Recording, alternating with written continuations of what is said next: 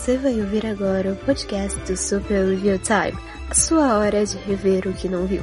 Acesse superreviewtime.blogspot.com.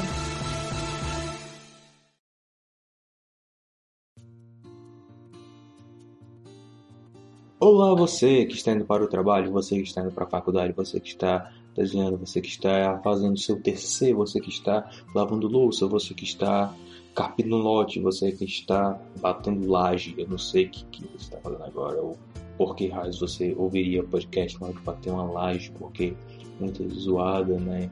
Enfim, uh, olá você que está ouvindo esse podcast, é, você está ouvindo o Capan Comenta e eu sou o Capan Katsuragi, e...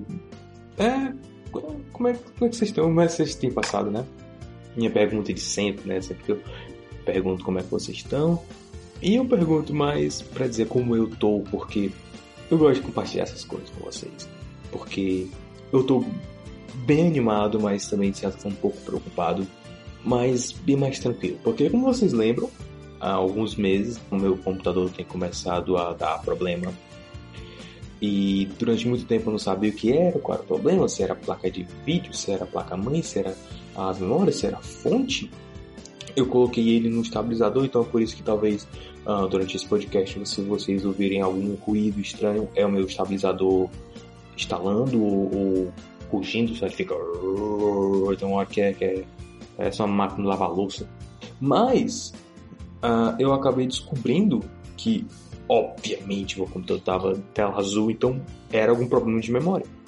Então uh, eu arranjei outra memória memória menor de 2 GB, a que eu usava era de 4, mas é, meu computador tá bem lento agora, mas ao menos ele não trava do nada. Então eu não tenho, eu não tenho que me preocupar tanto quanto a isso, né? E também, ah, eu acho que eu já posso contar, né?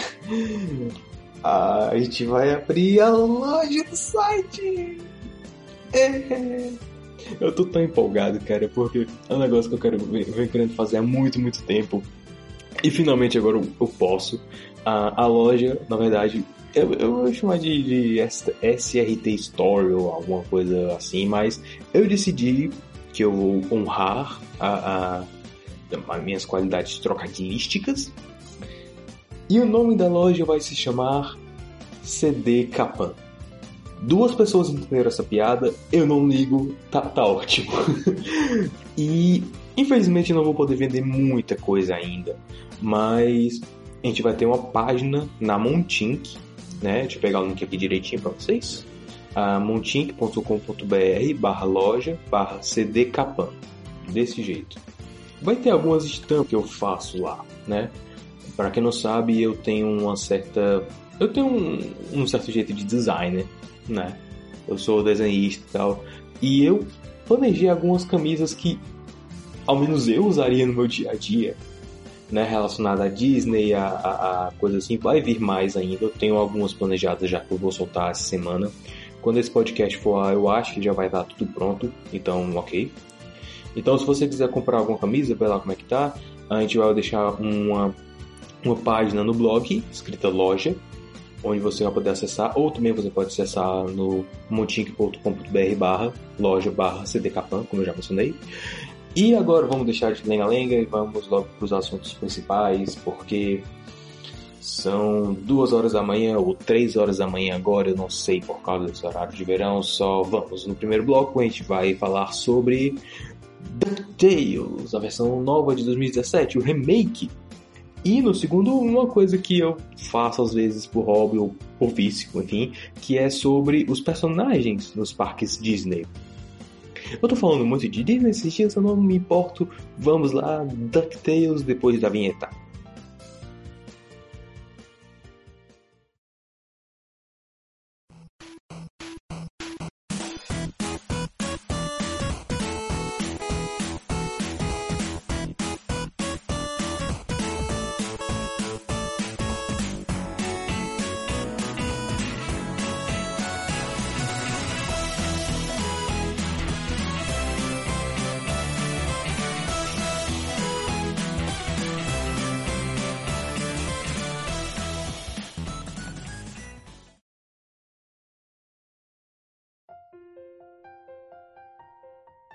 Ok, antes eu preciso dizer um pouco meu histórico, meu relacionamento com os quadrinhos Disney.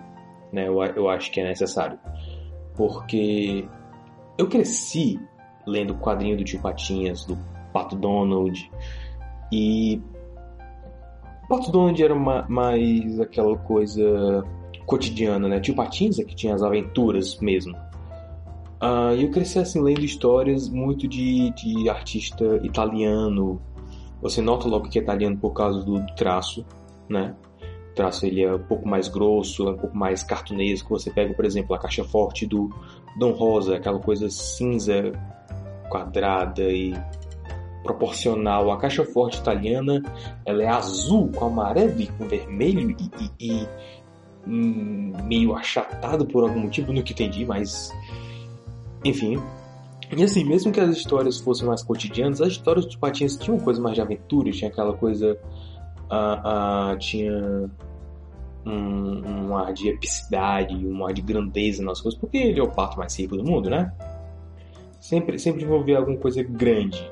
Né? Era, eu, ao menos as histórias que eu li, que eu lembro bem, dificilmente eram só um cotidiano.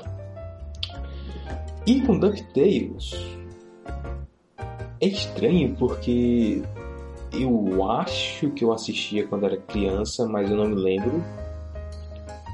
Mas, mas o que eu lembro é que assim, por algum motivo meu pai e minha mãe falavam de DuckTales aqui e acolá e eu nunca entendi exatamente o que era.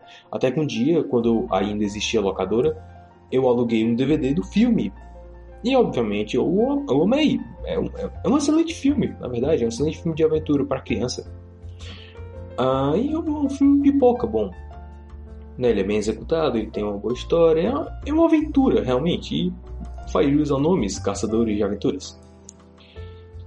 Fora isso, eu lembro de ter assistido uh, um episódio, eu não lembro exatamente qual foi, qual era o plot, mas eu lembro que envolvia o professor Pardal numa justa de, de cavaleiros medievais. E outro episódio que eu vi solto, isso já pouco depois de eu de eu ter lido a saga do Tio Patinhas, do Dom Rosa, ter pesquisado mais sobre ele, me apaixonado pelas obras do Dom Rosa, né, e ter devorado a saga do Tio Patinhas, decorado realmente, porque eu, até hoje eu sei de cabo a rabo aquilo ali, tantas vezes que eu li, é, é maravilhoso. Se você, se você puder ler a saga do Tio Patinhas, leia. Mesmo se você não for muito fã, se você leia, dê seu jeito, porque é um negócio fantástico, realmente. Então, é, eu vi esse episódio, né? Onde o tio Patinhas e os sobrinhos e a Patrícia eles iam pro castelo da família Pato. E lá é totalmente diferente do, do que acontecia nos quadrinhos, mas de certa forma funcionava. Eu vi esse episódio de desse, aliás, no King Cartoon e. É, Agora, eu, eu, eu assisti os primeiros episódios, né, que é a, o arco principal, e também assisti dois episódios soltos, esse e o da estreia da Maga Patológica. Isso tudo para que eu pudesse dizer com propriedade que o remake de 2017 de DuckTales é ridiculamente bom. Ou menos está sendo ridiculamente bom. No momento que eu estou gravando isso, uh, ele, eles ainda estão no episódio 7, se eu não me engano. É 7, sim. Mas desde o começo eu senti que eles iam fazer uma coisa certa, desde, desde que eles jogaram a abertura. Não exatamente o, a primeira imagem, aquela primeira imagem que só mostrava realmente como ia ser a direção de arte, e nem isso direito, porque ainda era uma coisa meio inexata mas já mostrava bem como ia ser a direção de arte. Mas quando eles lançaram a abertura, eu falei: não, pronto, ok, eu tô, eu tô totalmente tranquilo porque eles entenderam o material original e ao mesmo tempo eles estão tentando fazer uma coisa nova, uma coisa própria, ao mesmo tempo que respeita o material, mas vamos por partes. Uh, o conceito do desenho ele é bem parecido, ele, ele é basicamente uma amálgama. Ele pega os quadrinhos do Don Rosa, do Barks, que é praticamente a mesma coisa, né, o mesmo universo e tal. Uh, mas também ele pega referências em autores italianos, mas na questão do design mesmo, que é uma coisa mais cartunesca, com um traço mais grosso. e também no, no, no tocante a, a, ao tamanho das aventuras. Embora a gente não tenha passado muito da, da, da, fora da cidade ainda por enquanto, mas a gente já teve algumas coisas grandes, né? Primeiro episódio, eles enfrentam o dragão e vão para Atlantis, enfim. Mas, ao mesmo tempo, esse desenho faz um negócio que até nos quadrinhos é pouco explorado e por um bom motivo, que é a um mistério em relação à mãe do Guinho, Zezinho e Lizinho. Na saga do Tio Patinhas, é bem claro e ela aparece algumas vezes que ela é, é irmã do Pato Donald, mas ela aparece mais quando ela é criança, né? O nome dela é Dumbella. Independente da versão, tem Dumbella, tem Della, porque o Dom Rosa acha que uh, Dumbella é o um nome meio que, que xingamento, né? Porque vem de dumb, idiota. Mas há, de fato, uma história que não é contada no canon, eu acho, porque até porque assim, como eu vivo dizendo, nos quadrinhos os autores eles têm muita liberdade, eles não podem sair muito de, de conceitos básicos, como por exemplo, de patinhas, é, construiu a sua fortuna, começou trabalhando como engraxate nas ruas de Glasgow e ele limpou um, um, sapato de um cara que trabalhava nas postas e ganhou uma moeda. E aí essa moeda inspirou ele a fazer a fortuna dele, a não ser mais tapeado, porque era uma moeda americana e ele morava na Escócia. Certas coisas assim é, são praticamente pétreas, muda pouca coisa. Por exemplo, Dom Rosa ele não usa a moeda como amuleto. Autores italianos já usam realmente como amuleto. Mas, enfim, tem essa história, né, que foi até publicado no Brasil aqui em 2015 ou foi 2014, agora não lembro exatamente. Mas foi publicada recentemente. Eu vou deixar na página do blog a, a história exatamente na página do Indux, ok? Pronto, ok. Nessa história, é, a gente descobre que a Dumbella ela deixou os meninos com o Pato Donald para ser astronauta e ela está fazendo parte de um experimento que lida justamente com o, o, a relação entre espaço-tempo. Eu acho, eu não sou físico, enfim. Mas basicamente, ela saiu no foguete, para ela se passaram oito minutos, mas para o pessoal na Terra se passou oito anos, ou cinco anos, uma coisa assim. Então é por isso que a gente não vê ela nas histórias, porque os meninos estão sempre com o Pato Donald ou com o Tio Patinhas, porque a mãe deles é um astronauta. E se você acha esse plot idiota, é porque você não leu De Oz e as Gatinhas clássico. Enfim, mas esse desenho ele quer fazer isso uma, uma coisa mais especial. Eles estão jogando realmente um mistério e vez ou outra aparece alguma coisa. Uh, ainda não foi mostrado muito, mas a gente já tem algumas ideias. A gente já sabe que ela era uma aventureira, assim como o Pato Donald, e até os meninos têm dificuldade de aceitar que o tio, que é praticamente um perdedor, era um aventureiro e saía aventuras com tipatinhas.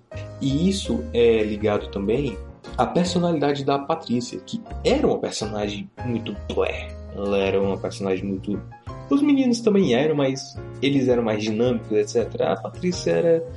Hum, ela existe, eu acho. Ela fazia muita.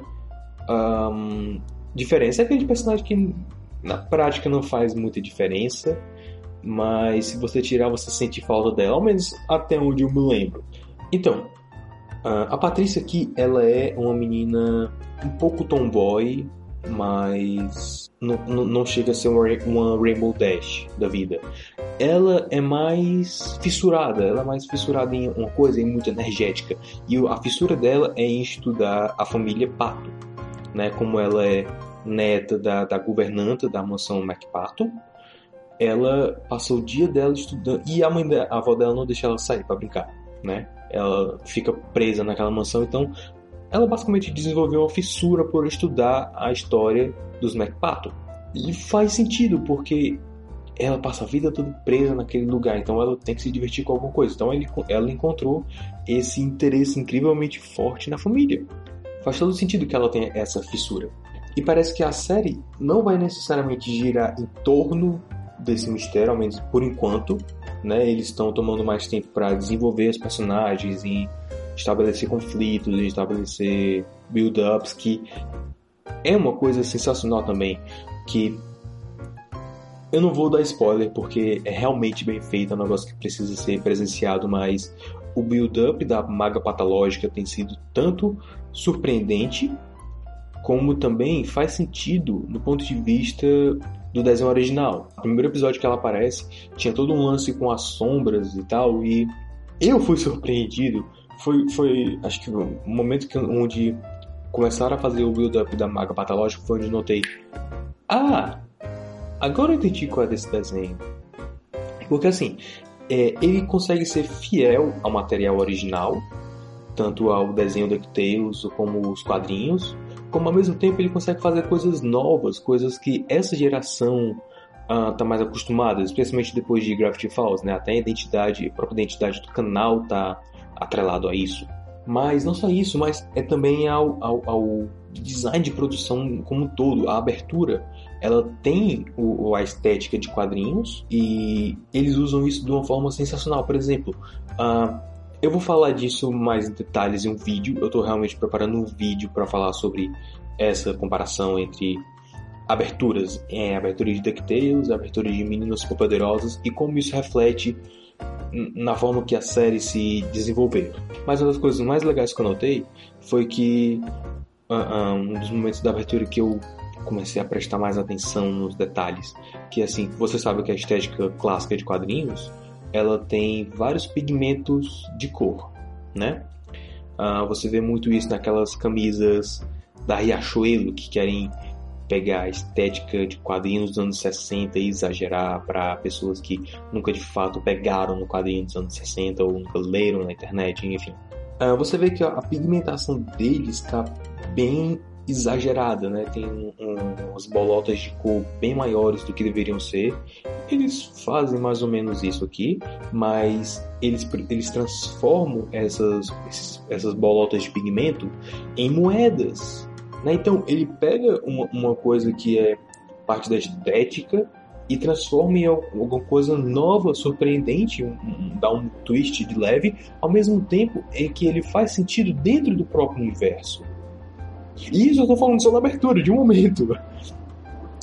E assim, a abertura, ela tem até um, vídeo de comparação no YouTube que eu achei assim fantástico, porque ela bota lado a lado as aberturas e, e compara as coisas que acontecem e você começa a notar como a abertura nova é tão melhor do que a antiga.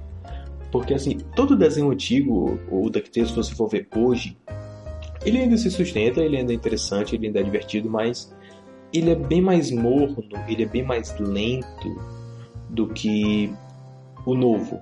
O novo ele é mais energético, ele é mais impulsivo e ao mesmo tempo que ele é mais impulsivo, mais energético, ele se deixa ter mais momentos mais é, calmos. Ele consegue dosar isso muito bem. Quando o momento é energético, ele é muito energético. Quando, quando ele começa a te preparar para um momento de mais ação, ele te prepara realmente, ele tem um desenvolvimento bacana, ele tem um desenvolvimento uh, no ritmo agradável, no ritmo que não fique muito deslocado, ou, ou, quando tem, ele te surpreende de alguma forma. Mas quando ele tem um momento lento, um momento mais de apreciação do momento, um momento de mais. Uh, como é eu posso dizer? Mais atmosférico, né? Que tem uma atmosfera mais, mais pesada ou uma atmosfera mais de mistério, ele tem aquele momento, ele dá aquela pausa, dá, deixa você assimilar, digerir aquilo. Isso ficou muito, muito bem feito, porque eles sabem que é uma série de aventura. Então eles vão deixar essa aventura acontecer, essa aventura fluir, essa história acontecer, ao mesmo tempo que eles vão nos deixar nos apegar aos personagens. O Guinzas e o Lizinho, eles estão bem mais desenvolvidos, eles até fazem uma piada em um momento sobre como eles eram gêmeos que faziam tudo igual, etc. É, é, bem, é engraçado, é engraçado. O grande negócio aqui é que cada um tem uma personalidade mais específica e às vezes eles não eles não ficam o tempo todo juntos. Às vezes eles se separam para viver é, aventuras solo o, o caminhos separados mesmo, sai o, o Guinho e o Luizinho para um canto e o Zezinho com a Patrícia para outro, para resolver outra coisa. Ou então mesmo o, o, Qual foi aquele episódio? Eu acho que foi o Luizinho. Sim, foi o Luizinho de verde. que teve um, um episódio todo sobre ele e sobre, sobre, sobre a moeda número 1. Um. É interessante, eles têm uma personalidade até é, é, relacionável com o público-alvo, os millennials, de uma forma que não é pejorativa, né? ao contrário de Emoji Movie. Desculpa, eu, eu apaguei por um momento. Eu onde que eu tava? Ah, sim. eles se conseguem se relacionar com o público-alvo numa linguagem que eles entendem, mas ao mesmo tempo que não é totalmente alienígena para os pais. É uma coisa que que muitos desenhos deviam fazer, que é fazer uma coisa que os pais e os filhos possam assistir juntos e se divertir juntos, né? Coisa que eu acho que começou a começar a acordar mais para isso lá em 2010 com My Little Pony e talvez com Hora de Aventura. My Little Pony é mais nesse caso porque tem uma conexão mais nostálgica, né? Os pais eles lembram do desenho da infância. Ah, eu lembro disso. Como é que eles estão fazendo agora? Meu celular, desculpa. Como é que eles estão fazendo agora? Eles vão lá assistir e aí os filhos dele também se interessam porque aquilo fala diretamente a eles e aí o desenho consegue conversar com as duas faixas etárias de uma forma é, saudável e, e, e, interessante. Esse desenho tá conseguindo fazer isso.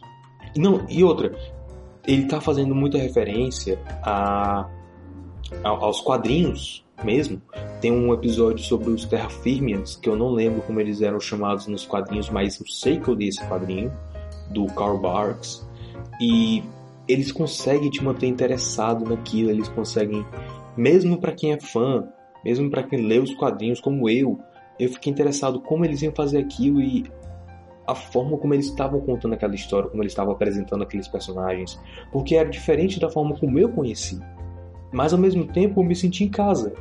Eu, eu acho que essa é a grande chave, é você fazer uma coisa que seja reconhecível, uma coisa que seja uh, memorável, mas ao mesmo tempo que seja nova, interessante, fresca, que você se sinta desafiado a, a, conhecer uma coisa nova, mas ao mesmo tempo se sinta em casa. Até porque como Chaves já ensinava a gente, é mais fácil você, você é mais inclinado a assistir uma coisa que você conhece e gosta. Quantas vezes a gente não viu reprise de Chaves e quantas vezes a gente não viu desenho? Ok, o desenho quase ninguém viu, mas enfim, isso não é o ponto. o ponto é, eu me senti é, familiarizado com esses personagens, com esses conceitos, com esses plots, mas ao mesmo tempo me senti intrigado em como eles iam fazer isso, porque é uma coisa nova, mas ao mesmo tempo é uma coisa familiar, é uma coisa bem estranha, difícil, uma linha tênue porque ou você faz uma coisa que já é muito manjada e fica desinteressante, ou você faz uma coisa incrivelmente nova que não tem nada a ver com o original e você se pergunta por que, que não faz alguma coisa nova. Como o caso do filme Death Note da Netflix. É uma coisa tão diferente do original, por que não transforma logo numa coisa nova? Você vai ter mais liberdade. Então DuckTales conseguiu trilhar, tá conseguindo trilhar esse caminho do meio termo, esse, esse caminho da penumbra, de uma forma brilhante e eu recomendo fortemente que vocês assistam. Se você é fã do DuckTales original ou mesmo fã dos quadrinhos, eu tenho quase certeza que vai aparecer mais referências a, aos quadrinhos e vão trabalhar essas referências de uma forma interessante. Não é só a, a que, que, cultura nerd hoje, cultura pop, nem gosto muito de usar esses termos mais, vai lá. Eles estão se ligando muito hoje só em, em, referência, referência, referência, e eles se esquecem de trabalhar essas referências, se foram bem usadas, se foram bem aproveitadas, né? Acaba sendo só um fanservice vazio. Fanservice é bom, fanservice é legal, mas você tem que saber trabalhar aquilo. Não souberam trabalhar, por exemplo, na Mansão Mal Assombrada. Aliás, nesse filme, é interessante, é importante notar também, eu vou falar isso na resenha no futuro, que o Michael Eisner, o céu da Disney na época, ele queria que o filme da Mansão Assombrada tivesse menos fanservice. Porque ele queria, não, eu quero que as pessoas assistam esse filme e, e vejam mais como filme, não como um balde de referências da, da, da atração na Disneyland. Hum. Enfim, eu divaguei legal agora aqui, viu? Pela madrugada. São duas da manhã, eu tô com sono. Acontece. Então, resumindo, assistam DuckTales, deem um jeito de assistir e eu diria para vocês procurarem, assistir com legenda, porque o Pato Donald aparece mais e, bom, é o Pato Donald, uma das maiores piadas dele aqui a gente não consegue entender ele. Então, é. Esse, esses primeiros episódios estão sendo bem mais de apresentação dos personagens, apresentação do conceito. Eu acho que lá pro episódio 9, 10, a série engrena, como a maioria das séries, né? Ele vai começar a engrenar e começar a vir coisa nova mesmo. Enfim, assistam DuckTales, se puderem. Eu tenho a impressão de que em dezembro estreia no Brasil, mas convenhamos, você está na internet, você vai acabar assistindo online mesmo.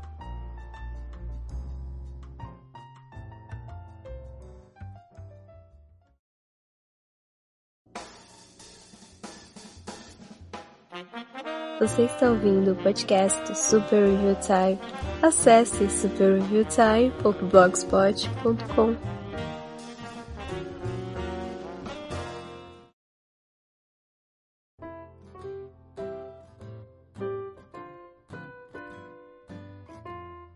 Então, para o nosso segundo bloco, ah, esse vai ser um podcast bem rápido, pelo visto, né?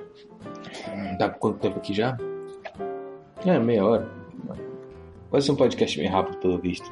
Uh, nosso segundo bloco, eu tenho um negócio que é um hobby meu, é quase um vício meu, porque é interessante. Eu tô fazendo alguma coisa no computador, aí eu, hum, eu, eu acho que eu vou trocar meu papel de parede do celular. Aí eu começo a pesquisar ali por, por foto da Disneyland, porque eu gosto dessas fotos, né? Tem umas fotos muito boas, tem um álbum Flickr fantástico sobre isso. E aí eu acabo me perdendo em fotos e mais fotos dos personagens na Disneyland. Mas por quê? Ah, para quem não sabe, na Disneyland você pode encontrar os personagens, né? Você e, e, e existem dois tipos de personagens. Tem os fur characters, né? Os personagens de pelo, que são os personagens de roupa inteira e que é incrivelmente quente lá dentro, que os caras botam um pacote de sorvete dentro para poder se resfriar em dias mais quentes ou em dias que tem parada, etc. Que aí vai. Os personagens como Mickey, Minnie, Pluto, Pateta, o Coelho da Alice, ou o Ursinho Pooh, o Tigrão. Esses personagens. Esses são os full characters. E tem os face characters, que são os personagens que você conversa. Que são as princesas, que é o Peter Pan, que é a Alice, que é o Jack Sparrow, que é personagens assim, né? Que, que os caras realmente mostram a cara e conversam contigo. Os four characters. Até onde eu sei, só o Mickey conversa contigo em um ponto específico. Tem até um vídeo interessante que é de um, de um moleque, eu acho que é brasileiro, era. Sim, sim, sim, sim. Que era um moleque brasileiro que queria falar com o Mickey. E aí o Mickey falava, arranhava alguma coisa de português lá e tal. Era é bem interessante. Então, eu acabei descobrindo aqui uma coisa que eu acho que para alguns pode não ser novidade, porque uh, tem tópicos no Reddit de 5 anos atrás, tem um de 3 meses atrás, mais 10 meses, tem um aqui de 3 anos. E é um negócio assim fantástico, né? Porque assim, os parques da Disney, Disney, assim, essas empresas grandes, elas parecem ter sempre aquela aura mística de que ah, você tem que fazer isso, isso e isso para poder entrar, que é muito difícil de entrar, etc. Sim, é verdade. Mas agora é legal você ver de, alguém de dentro contar como é a experiência deles. Né? E eles falam, ó, às vezes os caras, os empregados, os cast members, né, como eles chamam, lá uh, você faz qualquer coisa na Disney, você de ser um zelador até ser um cozinheiro ou, ou ser um face character, todos são cast members, né? Porque são todos parte do teatro, grande teatro da, que é a Disneyland, né? É o parque da Disney. Tem inclusive um vídeo do de um zelador na Disneyland de Tóquio que ele assoviava e batia as coisas no, no, cano lá do, do, corrimão e tocava música, é muito legal. E assim você pode ficar por horas procurando por isso, E eu acho que essa é a grande graça, porque quando você vê os comentários do pessoal que trabalha lá, as perguntas, você vê que sim, é um lugar meio difícil de trabalhar, porque aparentemente não é sempre, não é assim. É bom, eu vou deixar claro que as coisas que eu vou falar aqui, eu tô só resumindo de vários tópicos do Reddit, de coisas que eu encontrei na internet. Mas. E, e podem ter mudado. Essas coisas podem ter mudado, eles mesmos falam isso. Na minha época, quando eu entrei, era desse jeito e tal, e tal, e tal. Hoje pode ter mudado.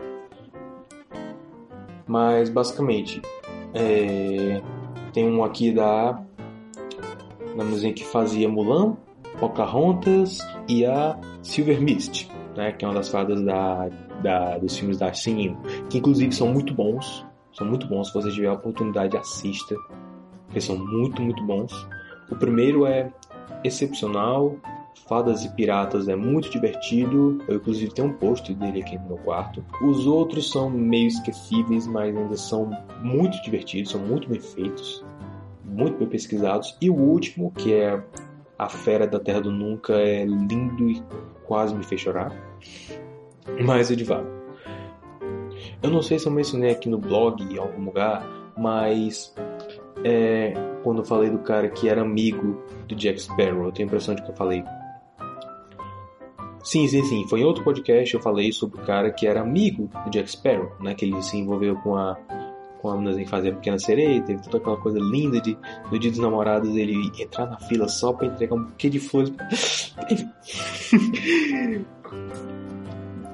é, é uma das coisas que eles é, todo cast member tem, que é de manter a, a ilusão, né? Um deles aqui eles falam, ele fala que o cara que fazia o Pateta, ele fala que é, ele não gostava quando os pais diziam, ah, vai lá, os filhos, né? Ah, vai lá, é, é só um cara no, no fantasia. Não, brinca comigo e tal, interage. É, tem muita, muita coisa aqui interessante. Eu vou pegar só algumas, certo?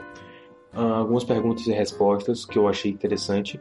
Uh, alguém aqui perguntou sobre a, as assinaturas, porque quando você é um, person um face character, você tem, tem que aprender a assinatura do seu personagem.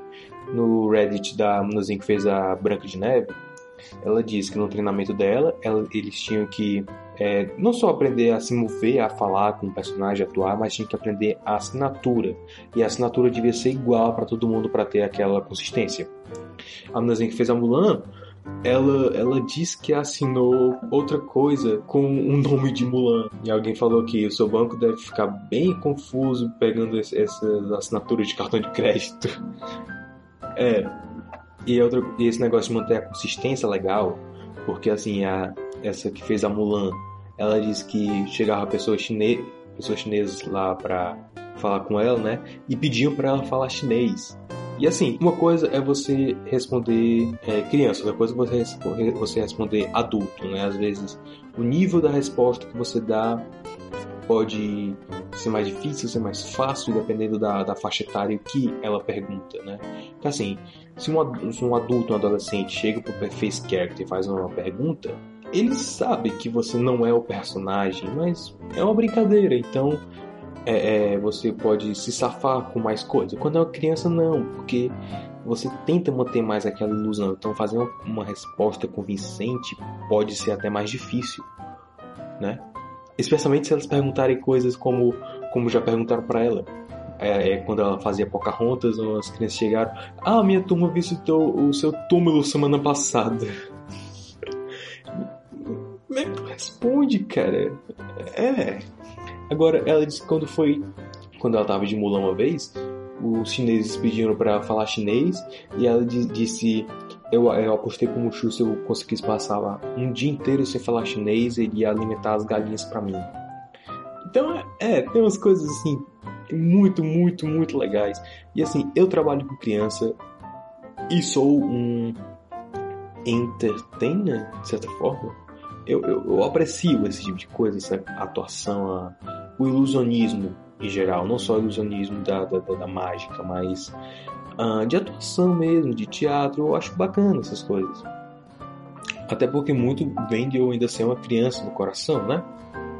Então eu acho massa, eu, eu aprecio quando algum, alguém faz isso tão, tão bem, de uma forma tão criativa.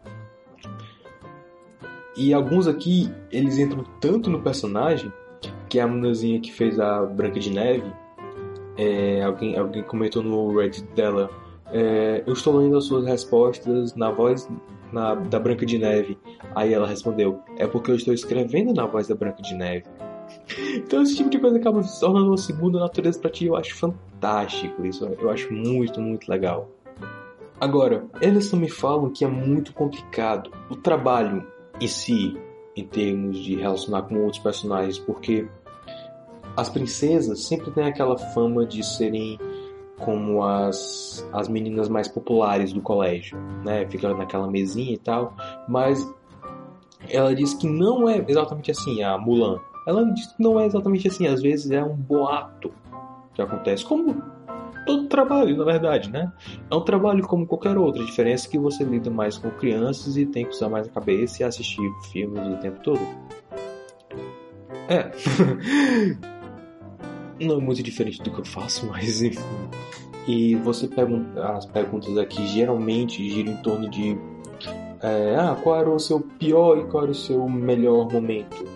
Tem um momento aqui de uma guria que fazia a Bela, né, no Epcot, que o Epcot tem vários pavilhões representando os países, e um deles, a Bela, estava com o Fera. E ela disse que uma vez chegou, chegou uma garotinha com uma rosa, uma flor, para Fera.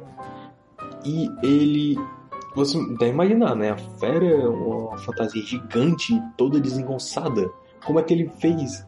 Como é que ele retribuiu? Como que ele tem, tem que fazer alguma coisa. Então ele de alguma forma pegou um monte de, de flores que estavam ali do, do lado, do solo mesmo, flor de verdade, e deu pra, pra meninazinha. E ela disse que é, foi tão engraçado porque é exatamente o que um cara grandão e, e amável faria, e foi totalmente perfeito. E assim, elas falam também mais sobre como é o processo de seleção para ser uma face character. Primeiro que é, você pode ser a, a, sei lá, Cinderela perfeita. Né? Você vai para uma audição querendo ser a Cinderela e aí faz as coisas lá tudinho, mas você não é escolhida. Às vezes não é porque você não era uma boa Cinderela, só porque eles não estavam precisando de uma Cinderela. Né? Eles estavam precisando de uma Pocahontas, de uma Wendy, de uma Alice Uh, acontece muito também de você ser escolhido para ser um for character antes, né? Eles fazem muito isso, eles fazem um treinamento na, na, nas roupas de animais. E aí, se você, se eles virem que você tem talento, ou se eles virem que você parece com algum personagem que possa se encaixar, então eles te colocam em outro personagem. Mas é uma coisa bem variada, né? É, é uma coisa assim que Uh, eles têm programas, inclusive, para faculdade, para programa de estágio, que inclusive foi o que a Bela fez. Ela era na, na, na faculdade e aí ela foi escolhida nesse programa de estágio e ela passou pouco tempo, até acho que foram uns 10 meses, uma coisa assim, não, não tô achando a resposta aqui agora. ok. Tenho aqui uh, algumas perguntas que as crianças fazem, fizeram para as personagens. Mulan, como você fala elefante em espanhol? Eu não entendi essa. Pocahontas, você é a minha tatara, tatara, tatara, tatara, tataravó. Mulan, você sabia que Ariel e o príncipe Eric e o príncipe Eric fizeram sexo para fazer a Melody? Meu Deus! Ah, sim, outra coisa que, que, eu, que eu achei agora que achei interessante é eles falam muito que é, dizer que você é amigo de um personagem não é necessariamente uma coisa que eles falam para tu fazer como cast member. Mas é uma das formas que você tem de manter a integridade e a magia. E o que não é, é, não é estranho, não é difícil de aceitar, porque um, um desses casos que foi relatado, uma das crianças disse que encontrou a, uma das crianças encontrou a Ana e a Elsa e aí ela disse: Ah, eu sei que elas não são a Ana e a Elsa verdadeira porque elas são, elas são muito ocupadas, né? Então, ah, ok. Elas são muito amigas delas e elas falam por elas com a gente. É, é uma coisa interessante, assim, porque a criança sabe que aquilo ali não é o personagem de verdade, a menos que ela seja, tipo, muito, muito pequena, tenha dois anos, três. É, ela não sabe diferenciar ainda realidade e ficção. Especialmente assim, se for um filme CG, né? Eu, eu acho que uma criança pequena tem mais dificuldade em, é, em separar realidade e ficção. Se for um filme de computação gráfica que é mais realista, né? Eu não sei como as crianças hoje estão, mas pelo que eu tenho de experiência na área, eu acho que que, que é mais ou menos assim que aconteceria, porque eu já li algumas coisas sobre uh, crianças pequenas, como lidar, como dar aula, né? Porque alguns sabem, eu sou professor de, de, de história bíblica para crianças também na igreja. Então eu tenho uma certa, certa, uma certa relação com crianças, um certo convívio com crianças. Agora, essa aqui é um negócio muito legal.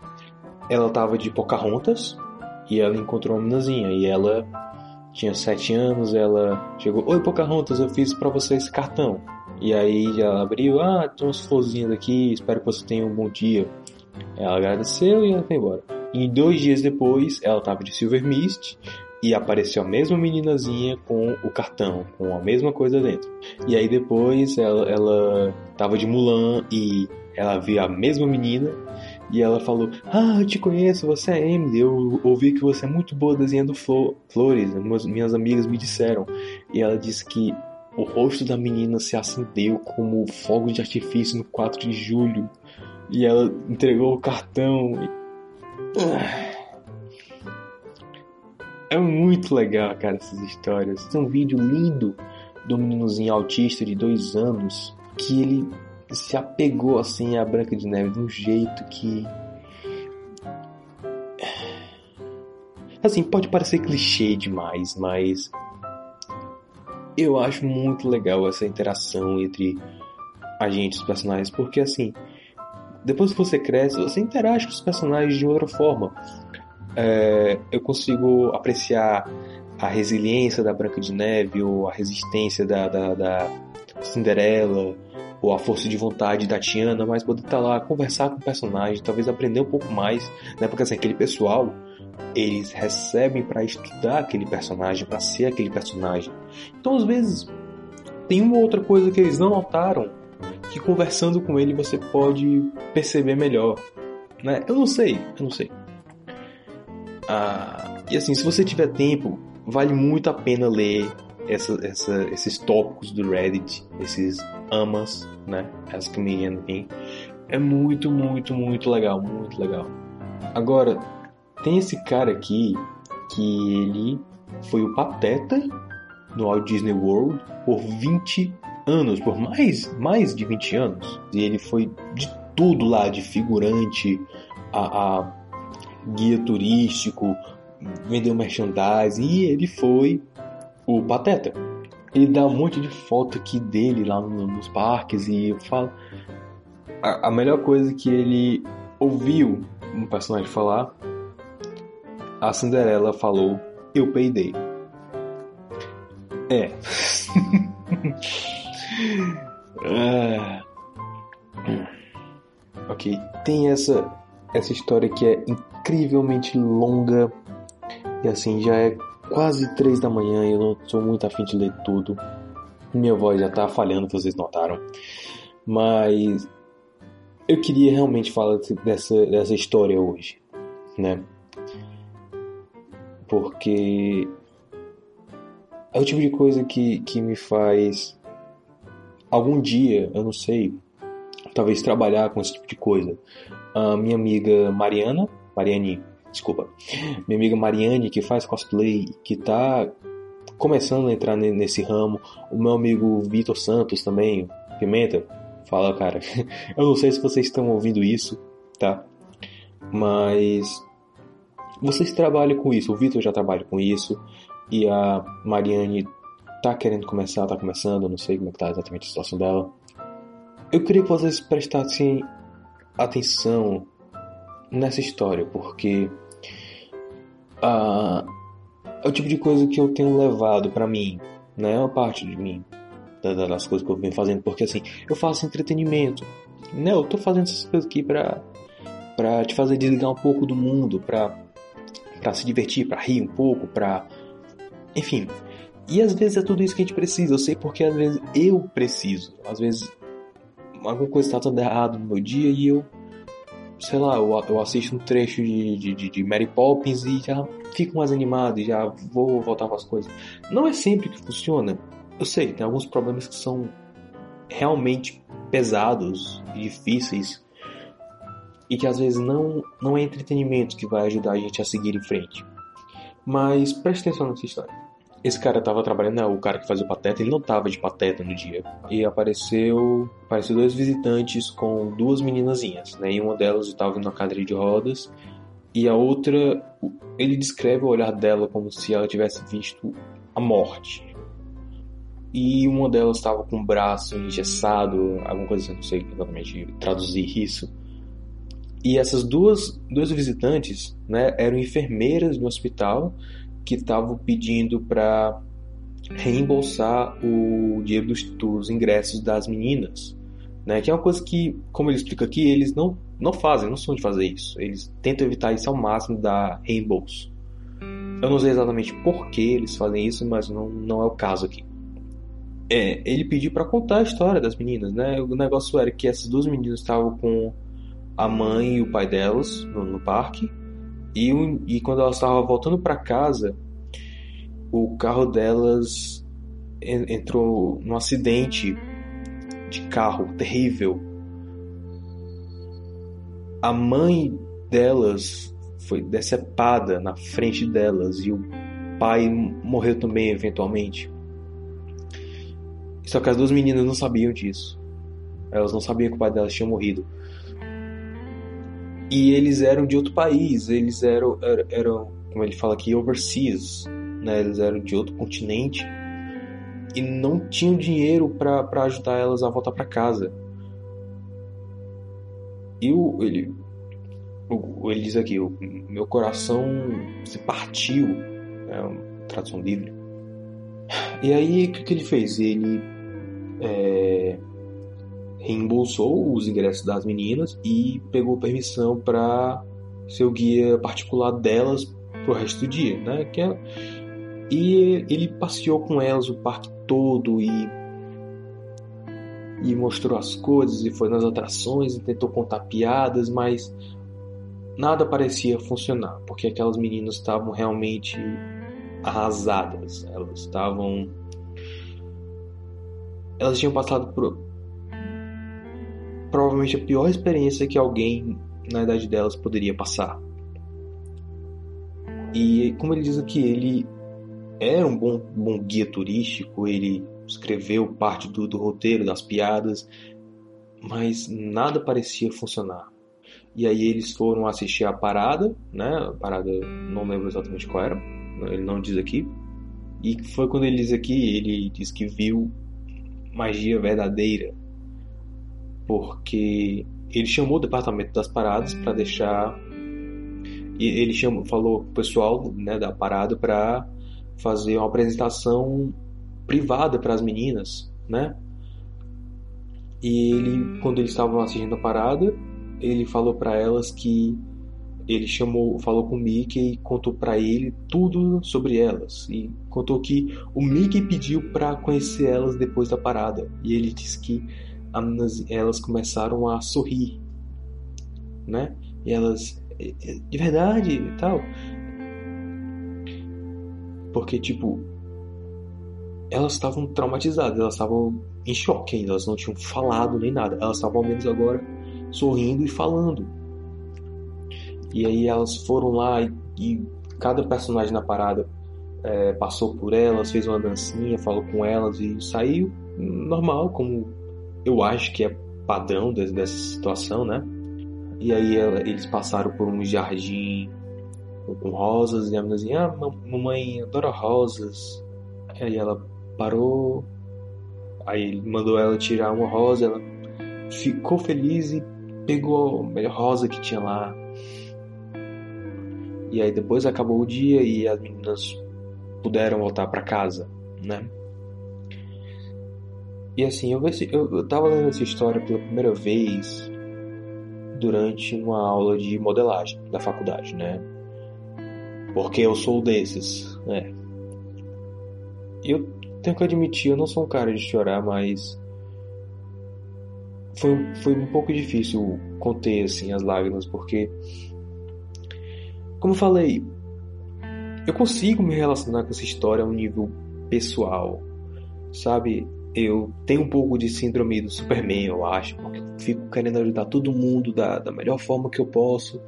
Às vezes, passando por cima das minhas dificuldades, eu tenho muita dificuldade de me relacionar com os outros. Um, eu, tenho, eu tenho um pouco de, de ansiedade social, né? Às vezes eu, eu não sei exatamente o que dizer, eu não sei como dizer. Em alguns momentos, eu tenho, eu tenho até um pouco de dificuldade de sentir empatia. Eu, é um pouco vergonhoso para eu dizer isso, mas é verdade. E assim, vendo essa história, vendo o que esses caras fizeram para essas meninas, essas meninas passaram pelo maior trauma da vida delas. E eles, e esse cara, esse pessoal fez de tudo para aliviar a dor dessas meninas, não aplacar de vez, não, isso vai levar muitos anos de terapia, talvez, mas eles, eles puderam mostrar para ela que é o mundo é um lugar triste, o mundo é um lugar frio e que às vezes tragédias acontecem, a gente não sabe por que acontecem. Mas isso não deve impedir a gente de buscar alegria nesse mundo, não deve impedir a gente de, de procurar o lado bom da vida, de procurar algum motivo para sorrir, né?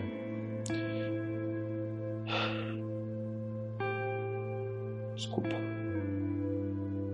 Por mais difícil de viver que seja, a gente tem que procurar viver bem, viver procurando essa alegria e assim, sabendo que eles puderam, é, é, ao menos por um dia a mais, fazer essa coisa especial pelas meninas, mostrar que tem gente que ainda se importa com elas, porque, tipo, elas não tinham para onde ir, elas tinham que ficar aos cuidados de alguém, né? Enquanto uh, as enfermeiras lá e, sei lá, quem que fosse arrumasse a papelada para elas soltarem ou alguma coisa do tipo alguém tinha que tomar conta delas e esse cara se prontificou a, a, a ficar com essas meninas e a tentar é, é, é, é, tentar não deixar elas tão em choque, tentar acalmar a dor delas.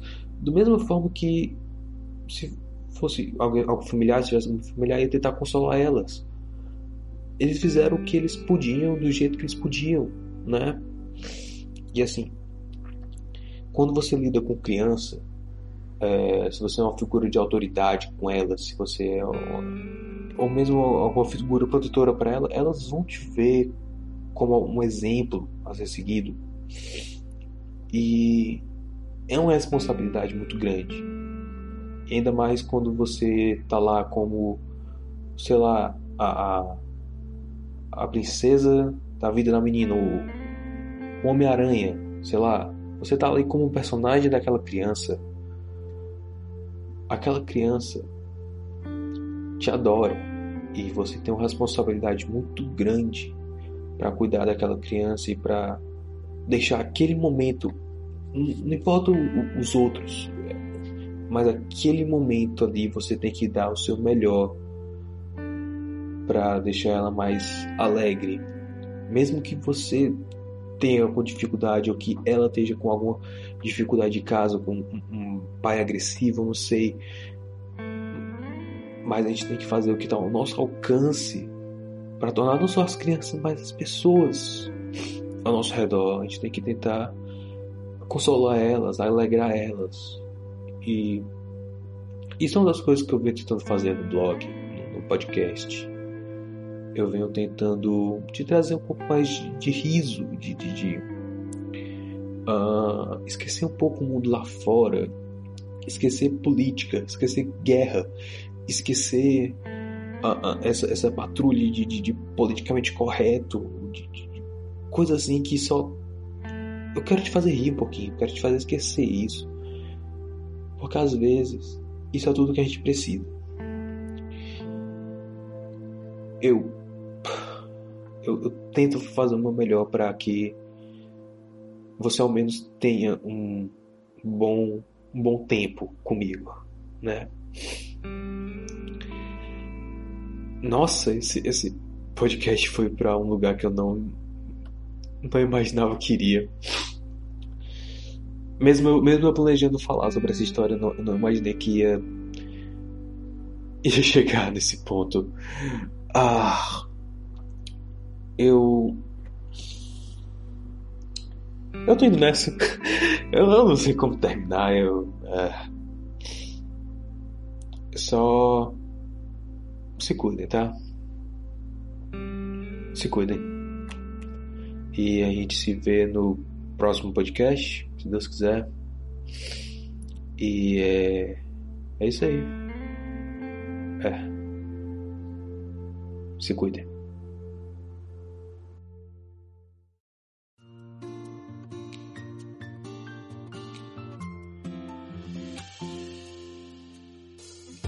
Você ouviu o podcast do Super Review Time. Para mais resenhas e vídeos de coisas semi-obscuras, acesse superreviewtime.blogspot.com.